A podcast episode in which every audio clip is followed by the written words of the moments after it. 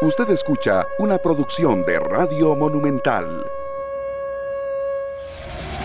Buenos días, buenos días señoras, señores, qué gusto de compartir con ustedes la mañana del martes a las 9 con 3 minutos.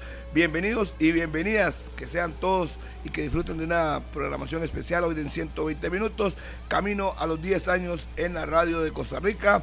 Exactamente en el mes de marzo será el aniversario número 10 de 120 minutos contentos por lo que se viene hoy para el equipo herediano. Arranca la CONCACAF a los equipos nacionales y el turno es del equipo rojo y amarillo que enfrentará al Toluca de México. Tenemos mucha información, así es que Murillo, los saludo de una vez. Nada más recordarles que nos pueden seguir en redes sociales, Facebook, Twitter, Instagram, 93.5 FM y por supuesto en el canal 11 en Televisión Nacional. Buenos días, Murillo. Buenos días, Harry. Qué gusto saludarle a usted y a todos los oyentes de 120 minutos. Mañana miércoles, que estará dándose este banderazo de salida para lo que va a ser entonces la Copa de Campeones de la CONCACAF con algunas especificaciones. Y mañana que tendremos transmisión directamente desde el Morera Soto. Y el jueves también desde el Morera Soto con el regreso del Campeonato Nacional, la Liga que adelanta jornada de la fecha 13 frente a Punta Arenas. Estaremos hablando de esto. Tenemos invitado especial que más adelante se los vamos a anunciar para que ustedes compartan y también nos dejen sus comentarios en todas las redes sociales ya completamente habilitadas para que nos acompañen. Le vamos ganando el tiempo y les cuento que Fandeli lanza la nueva línea de abrasivos en corte y desbaste grano cerámico, mayor poder de corte, alta productividad de venta en las mejores ferreterías de nuestro país. Los equipos nacionales que regresaron a acción ya más eh, competitiva pensando en lo que va a ser el regreso del campeonato nacional, ya lo decía, para la liga y el puerto el próximo jueves y para el resto de las escuadras el fin de semana, no sin antes pasar mañana por ese Herediano Toluca. Este juego de liga frente a Punta Arenas es de la jornada. Perdón, el juego de la liga contra de, ante el equipo de Punta Arenas es de la jornada número 13. Se adelanta por la CONCACAF, entonces la Liga y Punta Arenas se ponen de acuerdo y adelantan el compromiso para el próximo miércoles, el próximo jueves, perdón. Miércoles jugará el equipo herediano, así es que la Liga adelanta su juego para poder este, ganar tiempo a la hora de la CONCACAF y tener semana larga. Sí, aunque los que van a comenzar participación en Copa de Campeones son Herediano, que lo hará mañana como lo decíamos, y el Saprissa está dentro de semana y media. La pausa en 120 minutos, se viene programa cargado de debate y por supuesto mucha información al regresar acá en 120 minutos. Las 9 y 9 en la mañana. Muchísimas gracias por continuar con nosotros acá en 120 minutos a través de Radio Monumental, la radio de Costa Rica. Eh, viene tendremos a Alexandre Guimaraes, ¿verdad? Esta mañana. sí, señora, a partir de las 10 de la mañana estará aquí el profesor Guimaraes. Yo le estaba consultando algunos temas que considero importantes de la selección, la eliminatoria y sobre todo lo que se había hablado mucho de la línea de cuatro y nos va a dar su explicación, lo que él considera que él sienta más al fútbol de Costa Rica, ya veremos. Y por supuesto que ya está confirmado para las 10 de la mañana el profesor Alexander Guimaraes. Bueno, eso es importante para escuchar qué opina también de lo que hemos visto del proceso que va a arrancar de la selección, de lo que pasa en el campeonato nacional, de los equipos costarricenses que tendrán participación eh, ahora en, en, el mes de, en este mes de febrero y marzo en CONCACAF y, y en general de, del fútbol costarricense y de lo que hemos durante tanto tiempo estado hablando de, de la necesidad de algo, de ver algo distinto en el fútbol tico.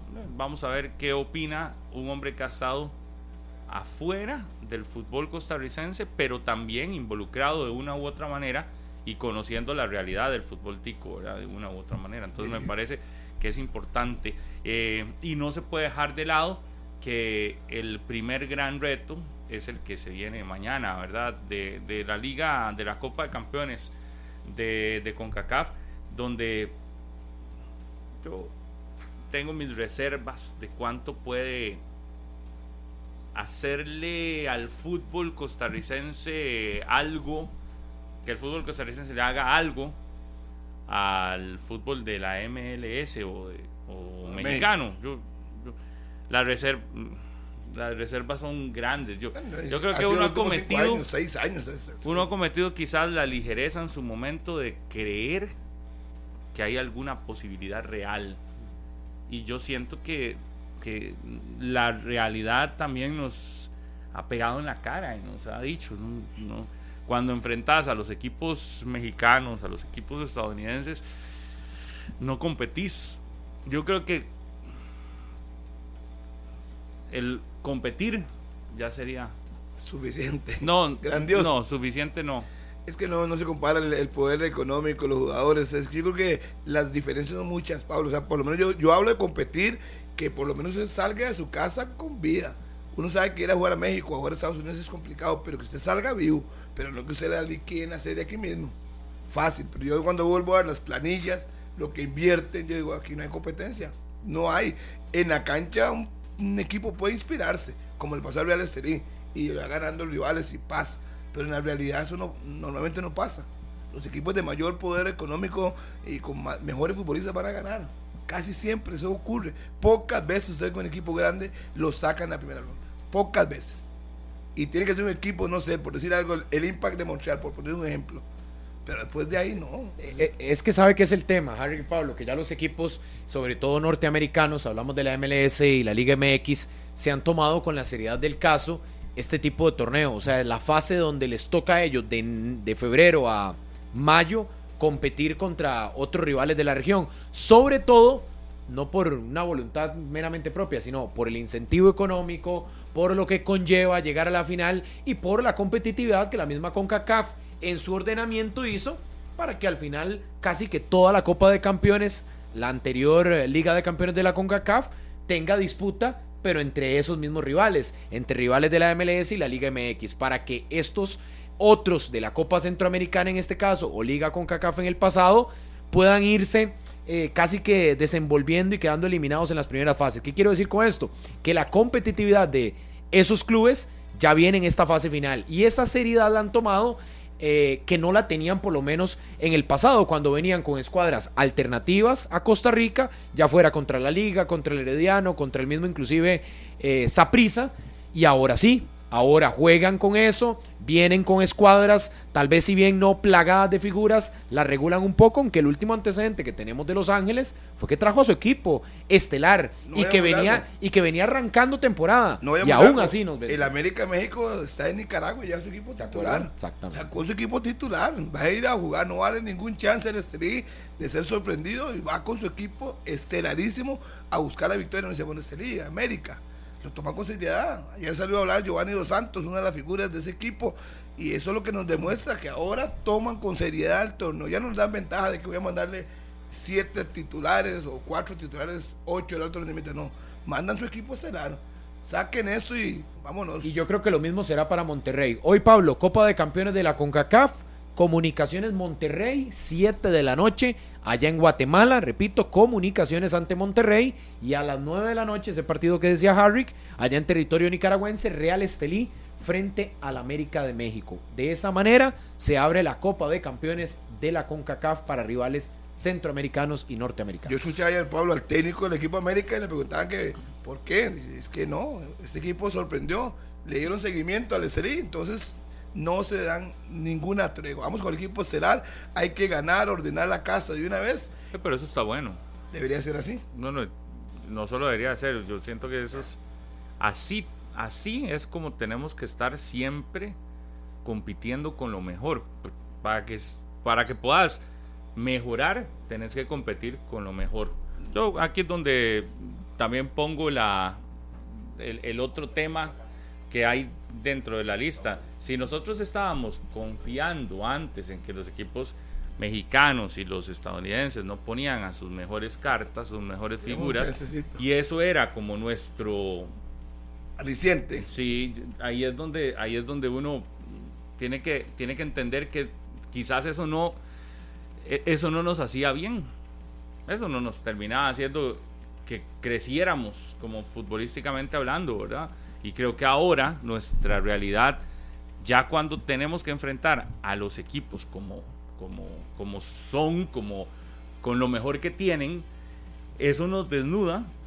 Lo que pasa es que también nos deja en un, en un estado de indefensión porque pareciera que no hay cómo golpearlos. Pero eso hace crecer, eso te obliga a que si no quieres hacer papelones, tienes que invertir. A que si no quieres hacer papelones, tienes que mejorar. Yo veo claramente eh, la posibilidad de al menos llegar a intentar pelear algo, llegar a intentar eh, golpear, llegar a intentar no quedar eliminados como le pasó a la Juelense el año anterior, en el torneo anterior, que en el primer partido ya estaba eliminado. Que no nos pase eso, y eso es lo que uno aspiraría. Yo, yo creo que hay que ser consciente. Yo aspiraría a que eso nos. A que hoy lo que logremos hacer es pasar máximo de esa primera. primer rol, primer gran prueba. Y, ese, y esa primer gran prueba es el partido del. Este primero, el de ida. El de ida tanto del Herediano de mañana como el de Saprisa dentro de 15 días. Esa primera gran prueba. Eh, y ya ahí ir como paso a paso, porque también creo que vender humo. Ser consciente de la realidad que es lo que se viene, ¿sabes? Si se va a visitar. Ya no. Es que a, pura fe tampoco, Pablo, y ayer creo que enfocábamos parte de eso. A pura fe no, o sea, hay que buscar rendimientos individuales, buscar los futbolistas adecuados, un esquema táctico que te permita, que es lo que uno supone que el técnico mexicano, conociendo muy bien ese equipo de Toluca, le planteará mañana. Es decir, tiene que ver las circunstancias que tiene con la fase del Herediano que ha tenido en las primeras jornadas y de esa manera desenvolverse para buscar mañana no salir afectado. Yo he hablado inclusive de que de un empate o buscando la victoria podría ser buen negocio en Costa Rica. Pero ya después trasladarse al Nemesio 10, lo que conlleva ir de visita a Toluca, para el Herediano será no solo eso, sino que también muy retador. Yo creo que hay que dejarnos de romanticismos y ponernos a trabajar en tratar de recortar la distancia futbolística. Económica nunca la vamos a lograr. Yo creo que estamos ahí a años luz de competir con el balompié mexicano, pero tratar por lo menos de competirle en cancha acá en Costa Rica. Lo mínimo. Será competir en cancha, pero yo, yo cuando veo las planillas, ah, no, no, no, no punto de comparación. y para tener planillas tan fuertes y tan poderosas hay que tener plata. Y obviamente dígame cuál de los equipos nuestros se armó para pelear por lo menos llegar a cuarto o semifinal de la CONCACAF. De los tres, ninguno. Es que, es que ya ha pasado. Han intentado y terminan. Y terminan. Sucumbiendo. no, y, con, y con presupuestos demasiado altos, no, no rindiendo. Yo, yo, yo escucho a alguien que me dice: Voy a prepararme solo para un partido o dos partidos. Es decir, no voy a prepararme, no, voy a hacer una inversión alta solo para uno o para dos juegos. Y eso, es, eso sería un contrasentido también. Si usted todo el semestre se está preparando o, va a... Es que no, tal vez la palabra, voy a encontrar la palabra, hipotecar puede sonar muy feo, va a poner en riesgo su semestre financieramente por dos partidos, que es lo que máximo juega, un equipo tico a hoy en un torneo como estos tampoco tiene sentido. Sí, eso estoy Yo me pongo los zapatos de un de un de, de, quien administra un equipo de fútbol y no puede. No puede pasar eso. usted, invierte, usted, invierte, una, cantidad de que lo sacan en dos partidos, pero tiene que cargar con ese, esa inversión todo el resto del semestre. Y ahí está el meollo del asunto. No, no solo eso, Harry, un semestre que tampoco tiene mucha competitividad. O sea que es el torneo, los dos partidos, porque hablamos del torneo, pero bueno, son los dos partidos. En los últimos años eso ha sido para Costa Rica en Copa de Campeones, en Liga de Campeones de la CONCACAF, el nombre que le quieran llamar a este torneo, Conca Champions y demás. Prepararse para esos dos partidos en el primer semestre del año, imagínense lo que es elevar la planilla, porque no tenés nada más tenés el título nacional y ese torneo que se vuelve, insisto, dos partidos. En el segundo semestre por lo menos tenés torneo de Copa, la Copa Centroamericana ahora, Liga con CACAF en el pasado, que te da más aspiración además del torneo local. Pero una inversión alta en un momento de planilla donde inclusive el mercado no es tampoco tan extenso para que puedas reforzarte y termina siendo casi que un balazo al pie o un riesgo mayor de cara a lo que puede pasar. Creo que es eso. Una inversión muy alta. La verdad no, no, no sé qué fútbol ven ustedes. ¿Por qué? Porque buenos días. si ustedes no creen que la liga tiene un equipo para competir internacionalmente... ¿A usted lo es que lo armó así, hizo la inversión así, o sea, trajo a Joel Campbell, en algún momento trajo a Brian Reese, tiene, ha gastado billete para competir internacionalmente. para CONCACAF. Que no le alcance es otra cosa, pero si hablamos de inversión, en nuestro medio, usted llamaría... La liga ha puesto el billete para ser campeón. Sí, por supuesto, es histórica. Nunca antes ha tenido un equipo, una inversión así. Tal vez, tal vez en la época de Vergara, y sí lo consiguió. Y lo comparo, ojo, sí podría compararlo con la época de Vergara que fue al Mundial de Clubes, donde tenía una inyección de capital importante, pero la liga ha tenido una inyección de capital de la que ustedes justamente están hablando, que ustedes dicen, nada, para dos partidos. Tal vez la liga no es para dos partidos, pero si ha tenido una inversión, aquí un equipo costarricense, si lo vemos metiéndole plata a una planilla es la liga, hoy, hoy, no es la, que no le salga es otra cosa, otra discusión, pero si hablamos de inversión, hoy la liga la tiene. O sea, la inversión de la liga comparada con los otros equipos que aspiran al título. Es otra cosa. Se va. no hay. De otra. No, no, no es. No hay punto de comparación para mí. No, no, no, hay, punto de comparación para nada, Harry. Costa Rica aquí puede ser que sea el, que más invierte, datos, pero eso no alcanza. Datos, no opiniones. Porque es muy fácil decir, ah, sí, sí le alcanza y sí está invirtiendo, sí, sí, pero cuando lo comparas no a nivel internacional. Sí está invirtiendo. No sí, pero vea los números. 10 millones. le voy a poner el ejemplo: 9 millones dice Transfer Market que cuesta la planilla de la liga. La del Toluca cuesta 59 millones. Haga los mismos números cuando Saprisa fue al Mundial de Clubes a ver cuánto valía la planilla. Pero estamos hablando de la actualidad, Rodolfo, no alcanza. Entonces usted dice, ¿hay inversión? Sí, hay inversión para Costa Rica. Pero cuando te pones Como usted llegó tarde, no, escuchó la parte. Cuando usted llegó tarde, no escuchó la parte donde esta gente estaba hablando de que hoy el América de México, algo que no hacía hace 20 años, va con su plane, plantilla, plantel completo. Por eso, pero parece que ustedes no ven fútbol internacional. Nunca va a ser comparada la inversión de un mexicano con un tico. Pero si un tico lo vemos metiendo billete, si, hay un equipo tico que va a invertir, o, ustedes pensaban que iban a traer eh, jugadores, eh, o, lo que están hablando es realmente que equiparen los gastos de el América con el de los equipos ticos. No, ¿verdad? no. Entonces, a nivel costarricense, si un equipo tico mete plata tiene una inyección de capital importante, ubiquémonos en, lo que tenemos. Estamos ubicados, sí, sí, sí. No, nunca va a ser para comparar con el equipo mexicano como lo acaba de decir Murillo ilusamente. Entonces, pero yo le digo, está perdido. Aquí, en Costa Rica le digo, hay un equipo que está metiendo plata, que está inyectando capital, así como lo dice usted, a corto plazo. Por supuesto que sí. Alcanza para pasar. yo le dije, y se lo dije tres veces en una misma frase no estoy hablando de que le alcance, ya tendrá la liga sus problemas de que no le está alcanzando, pero la inversión la tiene ahí en Turrúcares, la inversión la tiene en, una estructura que es la más comparada con el fútbol mexicano a hoy. A hoy en Costa Rica. Datos, no opiniones. la planilla del Saprisa igual que la de la liga en costo. Está metiendo plata, sí, está metiendo plata. ¿Qué, a nivel de Costa no vas a comparar los fichajes del Deportivo Saprissa con los de la Entonces estás hablando parte económica o parte deportiva. son dos cosas diferentes. en la económica te estoy dando el dato, no, opiniones, datos. No vas a comparar la contratación de Joel Campbell con la de deportiva de los refuerzos. Entonces vamos a la económica. pero te estoy dando el dato, Rodolfo, ¿con qué te vas a defender? ¿Cuál? te estoy diciendo que, que Campbell vale lo mismo. No, no me estás poniendo atención. Planilla, estamos hablando de planilla. Sí, sí, sí. la planilla, todos, juntos, cuestan igual. No le creo.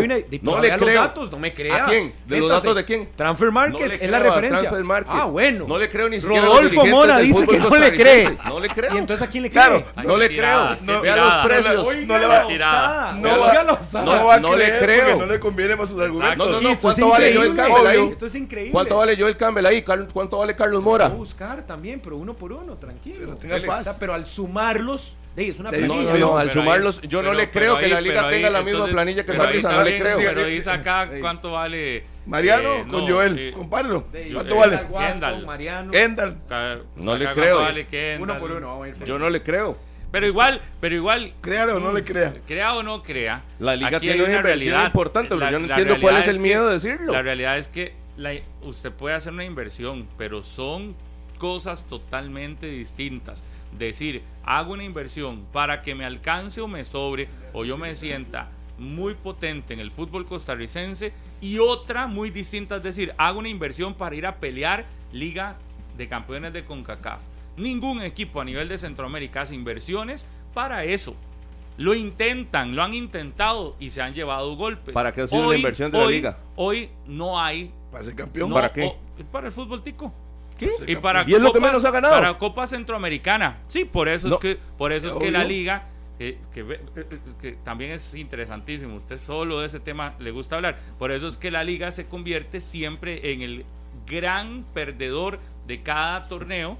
¿Por qué? porque no, lo tiene, porque no lo gana. Sí, efectivamente. Cada vez que no gana, cada vez que no gana un título con su inversión. Pero es iluso creer que la liga hace inversiones para ser campeón de, Copa Campeones de la CONCACAF o Liga de Campeones como se llamaba antes o, el torneo como quieran ponerle. Eso es totalmente la liga hace como, inversiones extraordinarias para tener resultados extraordinarios. Usted no hace contrataciones extraordinarias para tener resultados del montón. Por eso, pero los resultados extraordinarios de la liga con Vergara, es campeonato se lo puse Con Vergara. Cuando llegó Vergara y trajo, hizo su inversión y hizo una, un gasto extraordinario para traer a Saborío, a La Bala Gómez, a Walter Centeno, a Alonso Solís, a Cristian Bolaños, sostener a las figuras que tenía Randa La Sofeifa y todos estos y hacer una planilla muy poderosa, con una inversión extraordinaria, entonces tenemos resultados extraordinarios. Pero Hoy, aquí, no me digan que la liga no está teniendo eh, gasto extraordinario, porque sí lo está teniendo. Pero los resultados extraordinarios no han llegado, porque sus fue lo que dije. Sus resultados extraordinarios. Sus resultados extraordinarios son el campeonato nacional, Rodolfo. No trates de engañar al aficionado. No, no, no. Eh, la inversión extraordinaria no, alcanza no hay engaño. a ir a competir. Yo lo aclaré. Pero eso en general. Que no le alcance es otra cosa, pero no, no veamos de que no hay una inversión extraordinaria en un equipo, porque sí la hay. Ahorita usted decía, no, es que nadie le está metiendo, porque con nadie le, nadie le importa, porque no quiere invertir. pero Hay un equipo que sí está invirtiendo. Pero mire qué interesante, usted está descubriendo el agua tibia. Hoy vino a hacernos una masterclass de cómo se hace el agua tibia.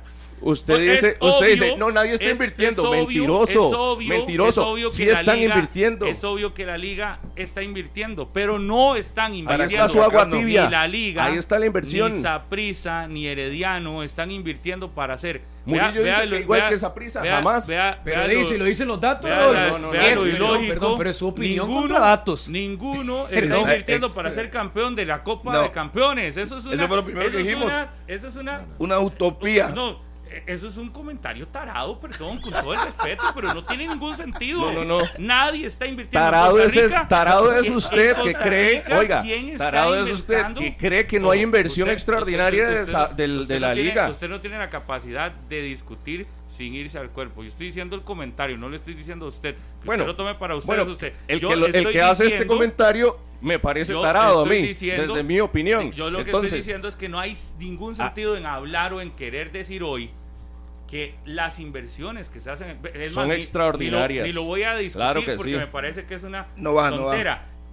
Cuando usted, aquí hay una inversión extraordinaria que se ignora por ser la liga. Hace inversión para ser campeón de copas de copa de Copa de Campeones de la CONCACAF, ¿Quién ha dicho eso? dos Copas Centroamericanas. ¿Quién ha dicho eso? No, no, no, no, no, Nosotros aquí estamos diciendo ningún equipo está haciendo inversión ni siquiera para no, pasar no, la primera Venden aplicadores ahí en los supermercados. Yo no he dicho, no he dicho que la liga quiere ser campeón de la Centroamericana, eh, de la CONCACAF. ¿En qué momento lo dije? Dígame, el minuto del programa donde dije que la liga iba a ser campeón de la Copa CONCACAF. Cosas extraordinarias. Bueno, ni usted mismo sabe que ni siquiera le pone atención. Entonces lo extraordinario no sería ser campeón.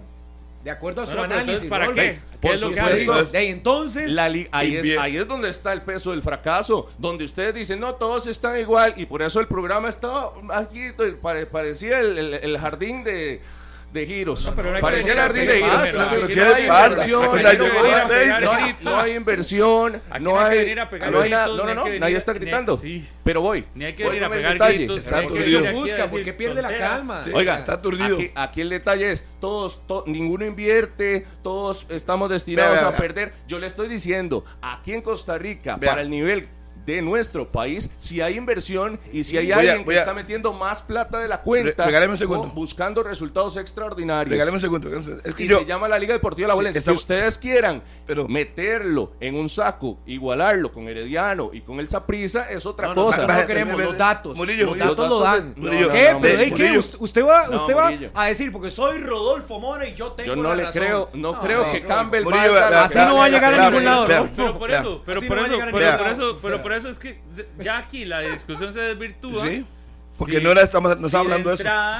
no quiere avalar. está bien, si usted lo que quiere es creer. Si usted cree que la, la planilla de Herediano vale lo mismo de, la liga, es su problema. Apáguese un toquecito. yo ni siquiera he yo tocado no le creo. ese tema. Yo ni siquiera ese tema lo toco. aquí lo único, lo único que le digo es. la liga por aquello. Lo único que digo es, yo por lo menos mi punto de discusión ya acabó. En el momento en el que uno escucha que pierde la discusión, va para atrás echando reversa por supuesto, aquí el detalle es una inversión grande de la liga comparado con los otros. Pero ni siquiera, ni siquiera hay un punto nivelado. pero ponga, ponga, punto, ¿Con qué argumento? Decime con qué argumento Con el argumento de que Joel Campbell no vale lo mismo que los fichajes de esa prisa. Que Celso Borges no vale lo mismo que los fichajes de esa prisa. Por eso se lo ganaron. La liga le ganó todos estos fichajes a su entonces, Para vos la, la, planilla de la liga cuesta cuántas veces más que la de Moreira, No lo sé. Ah, entonces, no lo sé. Pero Moreira, sabes. no, porque le ganó todos esos jugadores a los rivales. Le ganó a Moreira, se lo ganó a Herediano, le ganó en su momento, le ganó a Johan Venegas, al Deportivo Saprissa.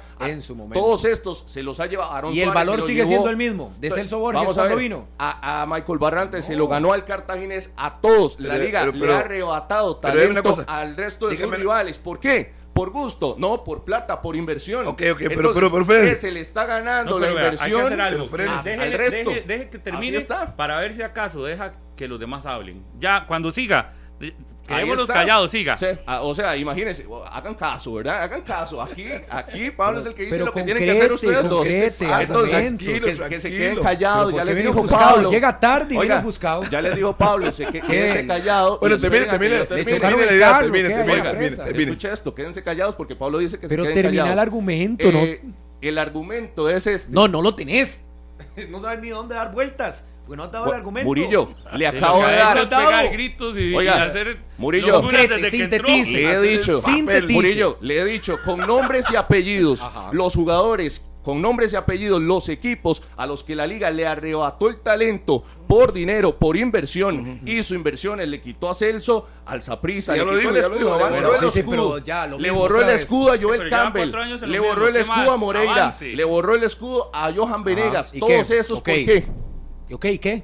Sí, ¿por, por inversión. Ay, ¿qué? Entonces, no compare, no compare por Transfer Market que ah, entonces, ¿qué uso? ¿Qué uso? ¿A Rodolfo Mora? Igual. Uso a Rodolfo Mora. No, la lógica. Mi fuente. La lógica. Rodolfo, el agua tibia que, acaba, que, que, le acabo de enseñar a Pablo Guzmán. Ahora todo es ciencia exacta como opinión. o sea, porque Rodolfo Mora dice de acuerdo a su experiencia. No, no, es que no soy yo, son los hechos. ¿En cuántos equipos trabajaste? No, son, ¿En no soy yo, son los hechos. ¿En cuántas transacciones has estado? Pero ¿para qué se gasta en una discusión así? si él no quiere creer los datos, hechos. si él no quiere creer los datos, tiene todo el derecho, no los crea. Pero lo iluso, me sorprende lo iluso que cree que no hay una inversión superior de la liga con respecto a estos. Si les quitó el talento, pero ya lo les digo. quitó sus mejores jugadores, le quitó jugadores que tenían ya el escudo de, de su archirrival en el pecho. Te duele, te duele demasiado ¿Eh? todavía. No, no, no. Entonces, es un asunto de dolor, es un asunto de los hechos que han sucedido en el fútbol costarricense.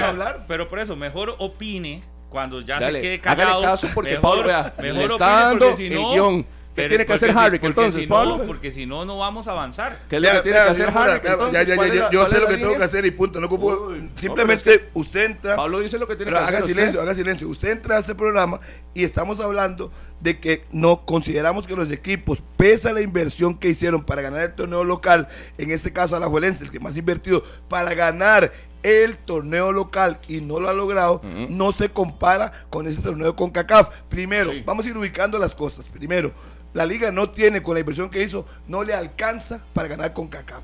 Número uno, el tema era ese, no era... Y, problema de la liga. Sí, escuche, silencio. Aquí invirtió invirtió para intentar ganar y no lo ha logrado. Fracaso, totalmente de acuerdo con usted. Pero no tiene nada que ver con la CONCACAF, no tiene nada que ver. Estamos hablando de la CONCACAF, no del torneo local. ¿Usted considera, le pregunto, que con ese equipo que tiene la liga... ¿Para qué le pregunta si no, no se va a callar? Mejor opine sin preguntar. Eh, puede ganar con eso. lo que haga puede, quiere, usted no lo manda, Pablo. Él puede hacer lo que quiere en programa. Puede ganar la liga con esa inversión de 9 millones de dólares no la puede. No puede. Entonces, ¿por qué se llega a desvirtuar la conversación? Pero, no, no, no. Estamos hablando de no estamos hablando nada por eso, del campeonato nacional. Es que no sabe. Nada. Usted, lo viene a pelear, no sabe de qué estamos usted hablando. no ha entendido el contexto y ustedes son los que pelean porque la realidad es clarísima. ¿Cuál es, cuál es, cuál es el contexto? La inversión y se lo comparé con Vergara en su momento, de traer talento de Liga Deportiva Alajuelense no está hecho simplemente porque eh, ah, para, para eh, cumplir aquí en el Campeonato Nacional. no, está hecho para ganarle a Grecia, no está hecho para ganarle a Pérez, no está hecho, no está hecha esa inversión. La liga no trajo a estos jugadores y se los arrebató a los otros equipos simplemente para ganar aquí al, Santos. Ah, no, no, ah, no es para ser campeón. No, no es para ser campeón. Le, estoy diciendo. entonces. Que la liga tenga la idea. No, pero es para competir en estos niveles. ah, bueno, no es para ganar, es para competir. Y para ganar aquí no, porque no lo está logrando. Que no, no le estoy diciendo que eso no es mi problema. Que no lo gane no es mi problema. Es sí, pero entonces, de la liga. por supuesto. tiene la planilla y, e, y, este es un momento histórico donde trajo una planilla increíble que usted decía, mira, con esto es con lo único que se puede ir a competir a México. Con esta, con, e, para competir a México, ¿qué había que hacer? Inversión, ustedes mismos lo dijeron. ¿Y no se acuerda hace un año qué pasó? ¿Lo está haciendo o no lo Pero le alcanza para competir. No. ¿Qué? le pasó hace un año? ¿A quién? A la liga, ¿qué le pasó? Es, problema de la liga. pero, aquí, si un equipo, si un equipo. No existe que le alcanza Si un equipo quiere competir internacionalmente, tiene que hacer inversiones extraordinarias de este nivel. Y, para mí, ¿cuál era el camino? traer a Campbell, traer a Celso, traer a jugadores de ese nivel. Ese era el camino. Ese es otro punto. Usted, usted virtúa. Yo le estoy diciendo cuál era. Porque usted dice inversión. el camino nunca ha sido ser campeones de Copa de Campeones de la CONCACAF. El camino nunca ha sido ese. No, inversión. Ninguna inversión ha sido pensando en eso. Mm. ninguna inversión en Alajuelense ha sido pensando en que vas a ir a ser campeón de mm. Copa de Campeones de la CONCACAF, porque es evidente que la diferencia es tan grande, es tan enorme, que en cancha solamente se necesita. Por eso yo decía ahora, antes de que entrara este ruido gigante que entró a la cabina y que estamos lindo que gracias, estaba, ¿verdad? Que gracias a Dios ya, ya a usted. Pero antes de que entrara esto yo lo decía, yo me conformo en esta ocasión con ver a los equipos ticos, por lo menos a estos dos que van a entrar primero, de al menos peleando y no quedando fuera en el primer round. Es decir, en el primer round, y me refiero al primer partido, no a la serie. Que, que en el primer partido ya no quedes eliminado como ha sucedido últimamente también, que llegas y que desde el primer juego acá en casa te desnudan y te dicen ya vas para la casa y el siguiente vas a competir pero ya con todo eh, liquidado. Liquidado, exactamente. Entonces yo me conformo con eso, pero estoy claro que al fútbol centroamericano, llámese el que sea, el equipo que sea, del fútbol centroamericano, pasa que cuando clasifican va más por gallardía, por, por, entrega, por una buena noche, que por realidades que se puedan sostener en el tiempo. Cuando algo se puede sostener en el tiempo, uno podría decir que ya es real y que ya es y que ya se va por esa línea, pero no se ha podido sostener en el tiempo. Cuando un equipo centroamericano por golpe de suerte elimina a uno de México, a uno de Estados Unidos, luego más adelante en el camino lo terminan golpeando y lo terminan eliminando. No se ha podido sostener. No se ha podido sostener con el tiempo de que siempre un equipo llegue a la instancia y que de una vez elimine al que le toca. No lo hemos podido sostener con el tiempo porque nuestras realidades, y aquí no estamos descubriendo el agua tibia, esa es la realidad.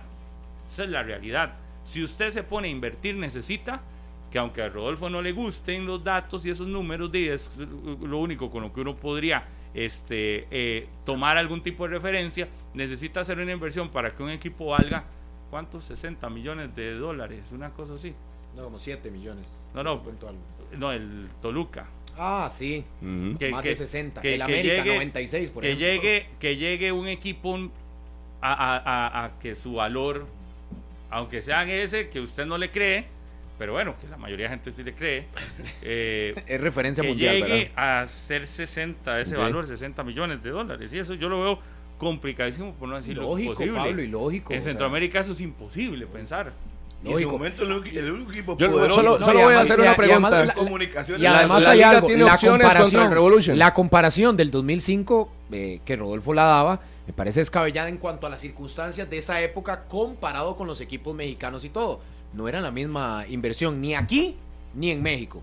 Aunque obviamente la de México terminaba siendo, igual que ahora, mayor que la de Costa Rica. Por eso, pero, la distancia era menor. Voy, si nos metemos en ese contexto, inversión, Costa Rica hubo exigencia, hubo exigencia, hubo inversión de parte del Saprissa y de Vergara, pero seguía habiendo una distancia enorme. Claro. No tan amplia, no tan amplia. Yo he hablado solo económico. Sí, económico. no nos hemos metido. En lo económico. También había una y brecha. Al final había una brecha. ¿Qué es más grande ahora? Es más grande ahora, Rodolfo. O sea, no hay secretos. Es más grande. Las figuras que lleva el fútbol mexicano y estadounidense no las llevaba antes. Entonces ahora la brecha es más grande. Sí, la exigencia para los ticos. Obviamente nos queda la Copa de Campeones allá larguísimo. Que se puede lograr de ahí, ojalá, a pura fe. No, para pero mí lo que nosotros te decíamos es que sí, lo extraordinario. Pero la Liga, Saprisa, Herediano no se forman para esto. Y la Liga específicamente con una inversión que todos compartimos, que ha sido la más amplia de los últimos años, sino de, de la historia bueno, del ahora equipo, sí lo dice. es para el campeonato nacional, Rodolfo. No olvídese, esto no es para Copa de Mm. Campeones. La Liga tiene su déficit en el campeonato Sí. nacional. Y es para eso que se está armando. Su y no lo ha logrado. Es demasiado Listo. subjetiva. Hoy por hoy, cualquier directivo podría decir, no, es solo para campeonato, no es solo para... Es demasiado subjetivo. No, es la realidad, pero, Rodolfo. Pero la realidad... no, Esa es la realidad. Es, es subjetivo para qué lo está armando. Lo Para el campeonato nacional, lo han dicho. Lo que es la realidad es, la inyección de capital. Esa es, esa es la realidad. Tal vez estaba de vacaciones, realidad pero es- el Federico Calderón, directivo de la liga, lo dijo Sí. claro. La inversión es para torneo nacional. pero- Sabemos que tenemos una exigencia. Sí, sí, sí. ¿O usted cree que el presidente de la liga, don Joseph Joseph, va a salir diciendo, no, es que con esta inversión queremos ser campeones de la CONCACAF? No, no, no. Y entonces, Pero, pero pues puede que diga acá. que sí quiere ir a competir contra el New England Lo puede Revolution, decir. como lo pienso yo. lo puede decir. yo, yo pero que lo vea que la liga- realmente Yo como una posibilidad. Que la liga, y por eso digo que es opinión, yo sí siento que la liga tiene una planilla, armó su planilla, hizo una inversión para ver a los ojos al New England Revolution en esta primera ronda. Sí creo. El resto de equipos no los veo pensando en ver a los ojos a todos estos. También es superior. También es superior.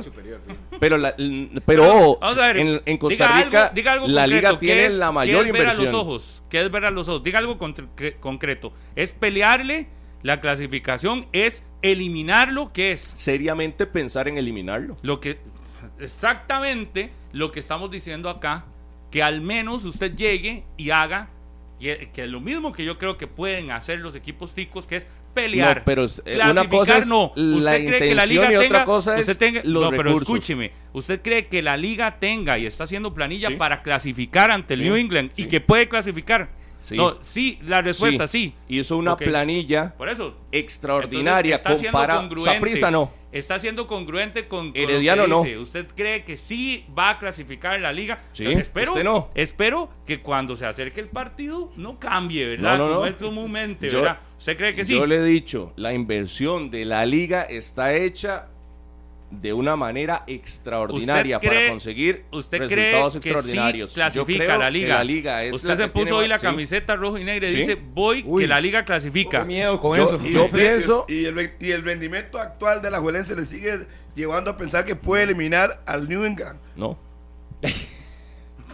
Porque ahí vamos a la ¿Cómo, parte deportiva. Pero la entonces- inversión, la pero inversión que usted cree que sí clasifica. lo lleva, sí, la inversión lo lleva. No, yo dije que tenía posibilidades. No, pero al Herediano y al Saprissa no. Ahí va César, ahí va, que echando puede, para atrás. Puede, eh, Murillo, no mira, llevas- mira lo feo que se ve haciéndole pero- por los zapatos. pero no No, llevas- es que eso no es no porras, que feo diciendo sí, No, estás no. diciendo sí, después decís que con no. todo respeto. Mira ¿Cuál- qué feo se le ve dándole porros No, a no, Pablo pero vuélvame a ver a mí. Pero, ¿Por qué eh, vuelve a ver a Pablo? no, no. Dígamelo a mí. Primero, pero es que a- defiéndase, defiéndase con voy- argumentos.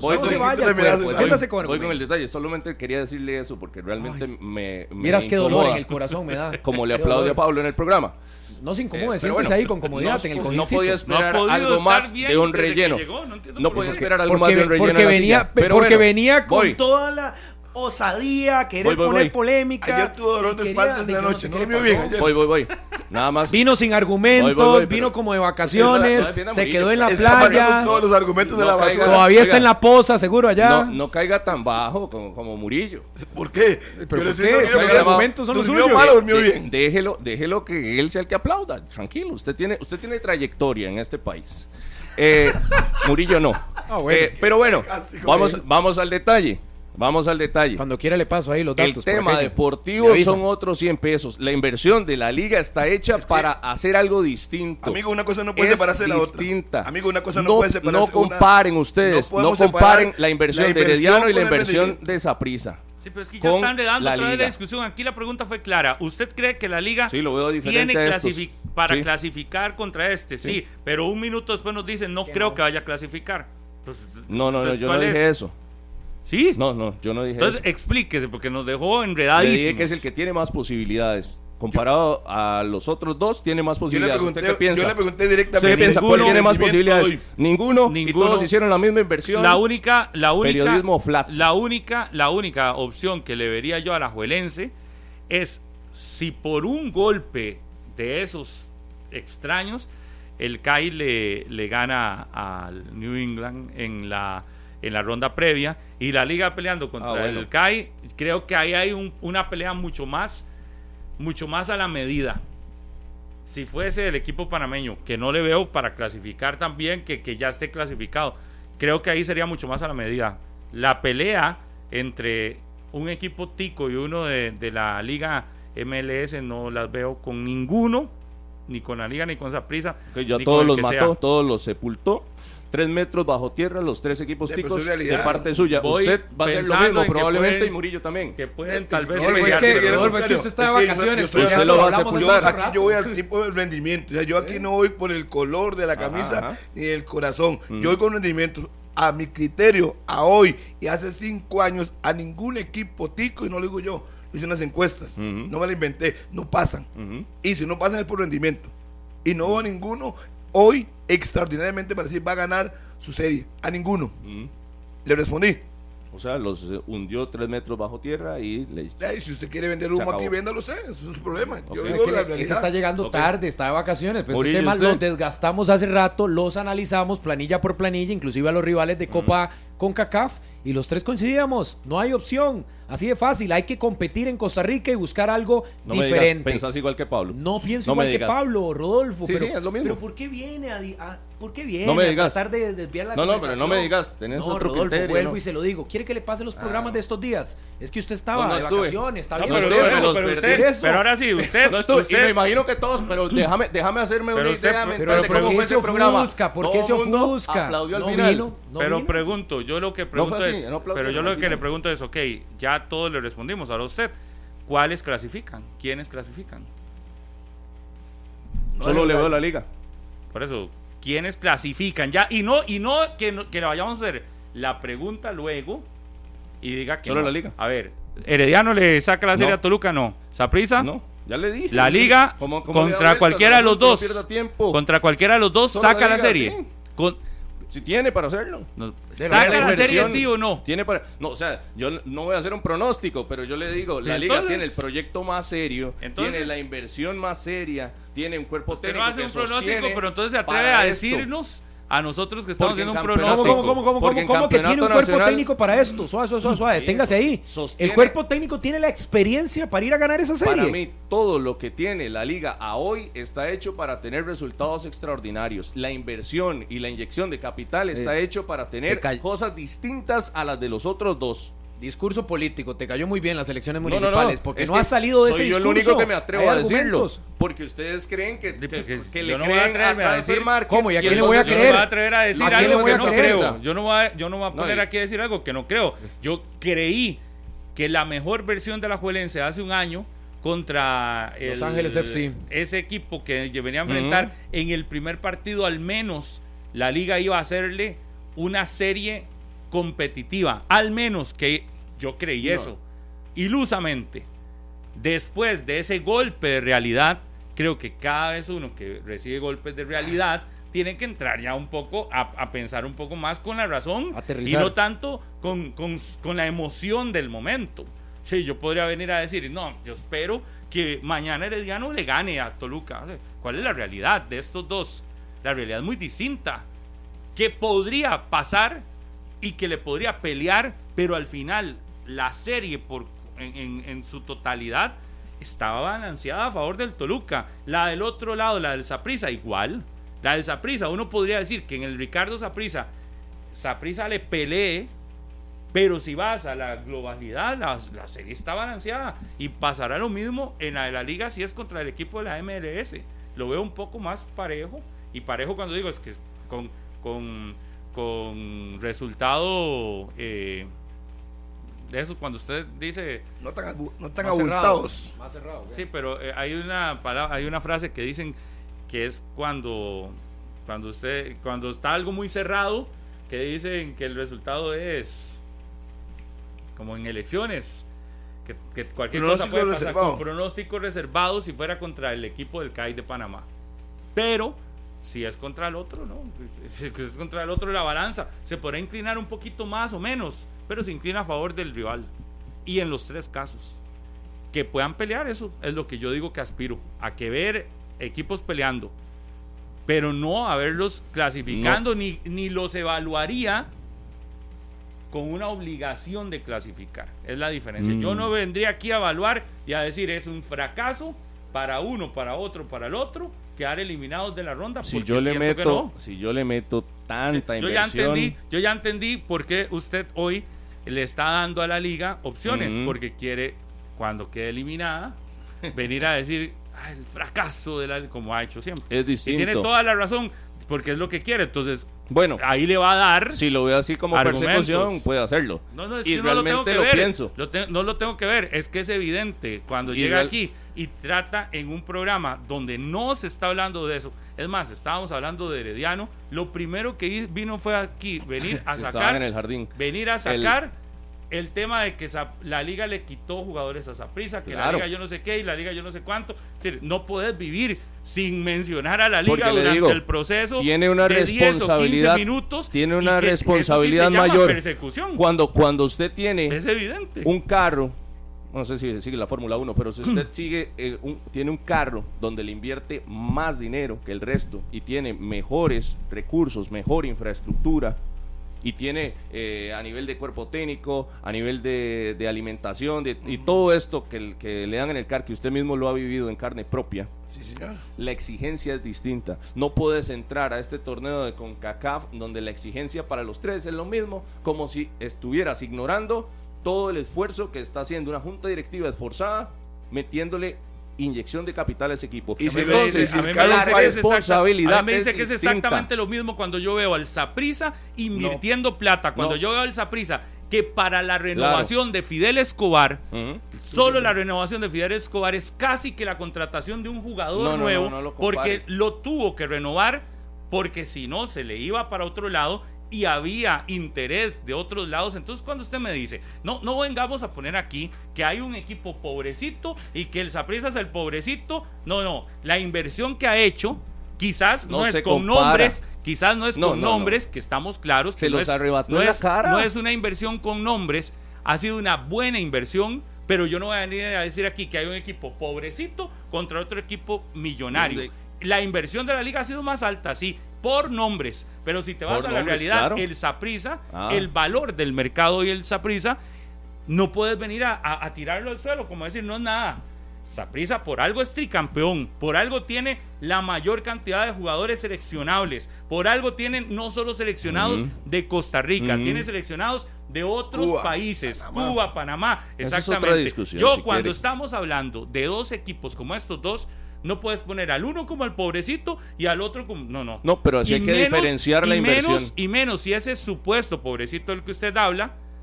Te ha dado tres títulos. Sí, porque una cosa es la parte deportiva y otra por la económica. jugadores que le han ido aumentando el valor del mercado, evidentemente, sus jugadores, conforme van pasando los títulos. Le voy a hacer y hoy no es lo mismo el valor de mercado de un Warren Madrigal, que sí, el mérito es sacarlos, ponerlos en la esfera, pero hoy su valor de los jugadores, todos les ha crecido. Todos los jugadores le han crecido al punto que hoy podemos decir, sí, Saprisa no ha necesitado ir al mercado a pelear, pero los que tiene ahí no es que son baratísimos. Como usted quiere dar a no, entender. No, yo no lo, no lo di a entender, pero son En el momento en que usted dijo que no cree que los, números que no cree que los costos de uno, de los, de los, de, que el valor de uno versus el valor de otro no se desgaste, datos, no, opiniones. Todos sabemos la trayectoria de Campbell, nadie le va a quitar eso. El valor de Campbell 1.5 millones de euros. El valor de Luis Díaz, ¿sabe cuánto es, Harry? Un millón y algo. Un millón y medio. vale lo mismo. Taco a taco, que no rinda igual. económicamente. es diferente, pero vale lo mismo. Bueno, Murillo, Entonces, Murillo datos, le rinde no opiniones, a datos, la página de Transfer Market. Muy bien, yo no. ¿Qué todas vos? referencia. ¿Qué todas vos? Yo voy a la realidad. ¿Cuál realidad? Donde los jugadores escogieron su camino profesional en el proyecto en un proyecto donde se fue y escogió eh, Celso, Campbell, Moreira, eh, Pipo, eh, Johan Venegas, todos estos se han mantenido. Y yo voy al detalle que ahora tiraban de Fidel Escobar, que subió. al Zaprisa se le retiró Cristian Bolaños, un salario importante donde podía mover esa plata. Me parece a mí que lo hizo. Pero no, yo, yo no voy a comparar, no voy a caer en lo mismo yo sí veo una estructura dígame fuentes, mucho más fuerte. ¿Realidad de dónde? Un, mercado de la liga donde se han contratado figuras y hasta usted dice, uff, hasta de sobra, porque este portero yo no sé, no sé por qué vino, pero se lo fueron a traer del fútbol internacional. Y y, y, aún así sigue trayendo figuras. Business, business negocio. Si usted le ofrecen un jugador y lo traen y lo ponen aquí, no lo vas a agarrar. Y no tiene que invertir mucho o poco ¿No lo vas a agarrar? Yo, yo dudo mucho que sea barato un portero que usted trae del fútbol extranjero, teniendo aquí a, a Byron Mora. Pero bueno, para mí hay una inversión también importante ahí. Bueno, ya tenemos al invitado acá, así que hagamos una pausa mejor para escuchar, a ver, la versión de, del invitado de esta mañana, a ver si está, si concuerda con que realmente se están haciendo inversiones para ir a pelear Copa de Campeones de la CONCACAF en este país. Línea de herramientas Trooper con más de 60 años de experiencia en el mercado de herramientas y productos para la industria ferretera. El mejor desempeño y calidad garantizados. Consígalas en las mejores ferreterías del país. Recuerde, Unidos Mayoreo, líder en distribución de la marca Trooper en Costa Rica, las 9 y 58. Mañana de martes 6 de febrero. Ya casi regresamos.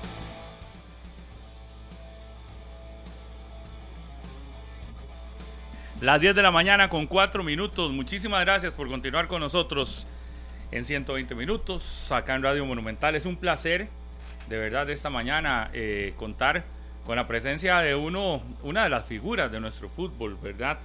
Eh, de no solo como jugador, como técnico, no, no, no sé, y quizás las, las comparaciones puedan convertirse en algo feo, pero uno podría decir que de los últimos años el técnico costarricense, con mucha más proyección internacional y que le ha ido muy bien eh, internacionalmente hablando, y realmente es una figura.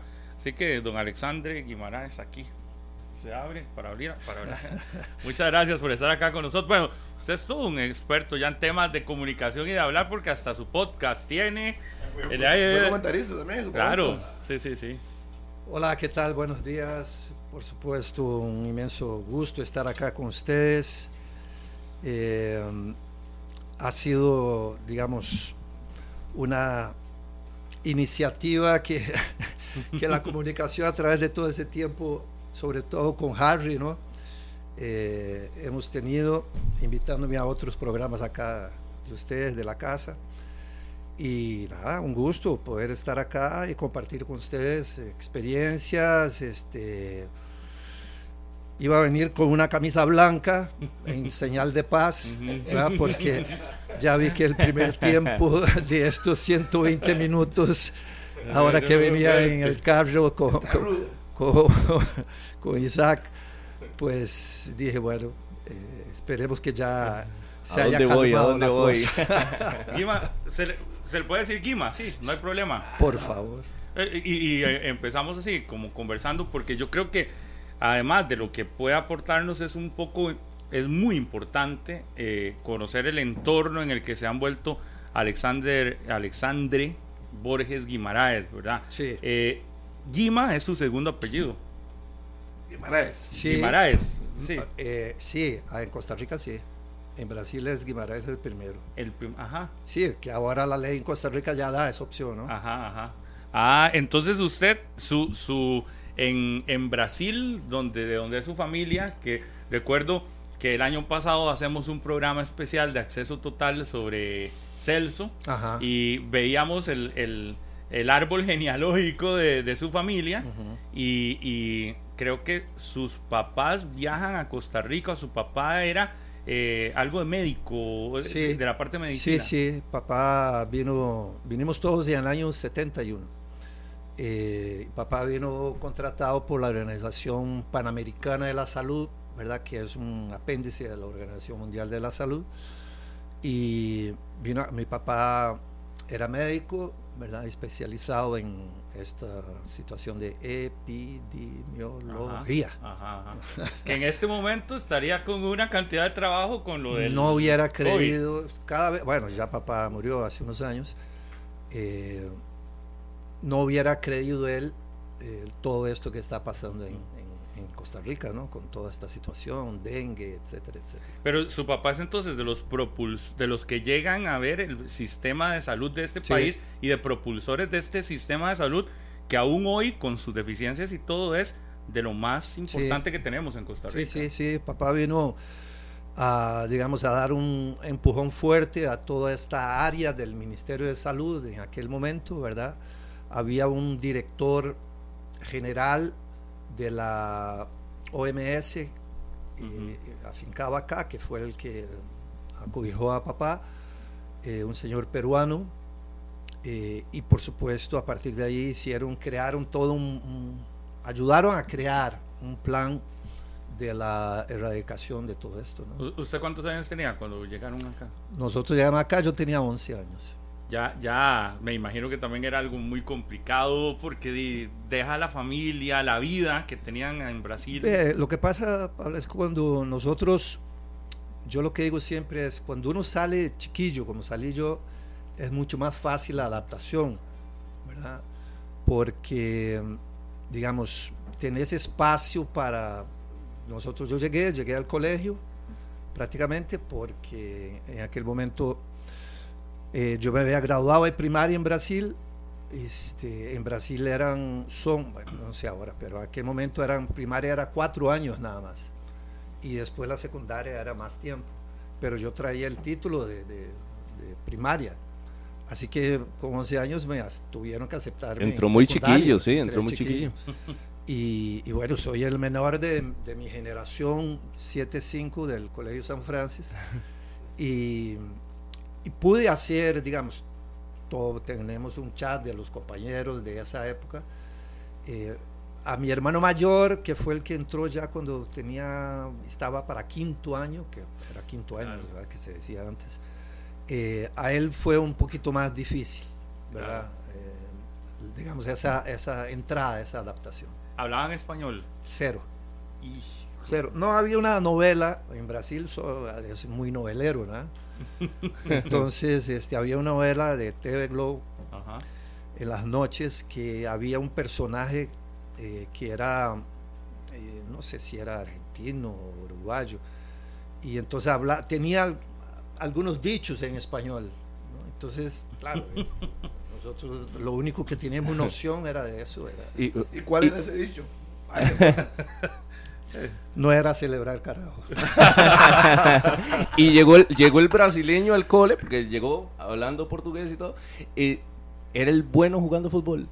Jugaba básquet, ¿no? Jugaba básquet. No, es que eso te, digo. O sea, yo jugaba fútbol. Yo iba, eh, ya estaba en la categoría. Había una categoría en Brasil eh, que era introductoria, que se llamaba Dentes de Leite.